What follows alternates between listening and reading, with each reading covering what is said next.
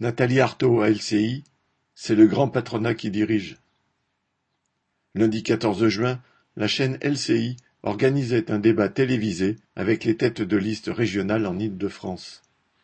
Nathalie Arthaud, qui conduit la liste de lutte ouvrière, était présente.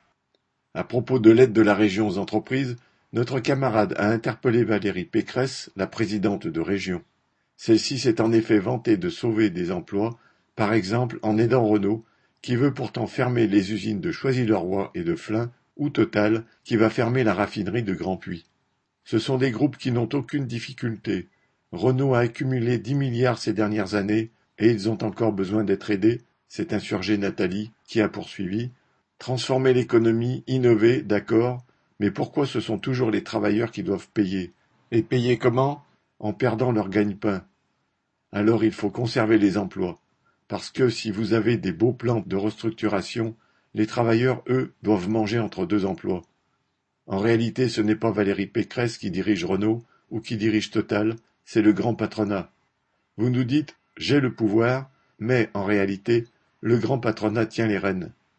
Mon programme économique, c'est qu'il faut un emploi pour tous, donc on doit arrêter les suppressions d'emplois, on doit répartir le travail et augmenter les salaires. Concernant les transports en commun, Nathalie Arthaud s'est prononcée pour la gratuité pour les travailleurs et le paiement intégral par le grand patronat. Elle a interpellé le candidat du RN, Jordan Bardella, qui fustigeait le fait que les étrangers clandestins, entre guillemets, ne paieraient pas les transports publics.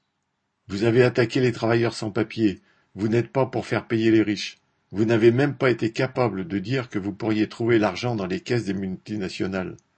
Alors que pendant cette crise, on souffrait et que des soignants étaient au front, d'autres faisaient prospérer leurs capitaux. Il y a plus de milliardaires. Et vous allez me dire qu'on ne peut pas trouver quatre milliards dans cette très riche région Île-de-France? Bien sûr que si. Et si vous parlez des patrons de PME, c'est une escroquerie pour ne jamais rien demander aux grands actionnaires. En réalité, vous êtes à genoux devant ceux qui dirigent cette société et aspirent tout l'argent à un pôle.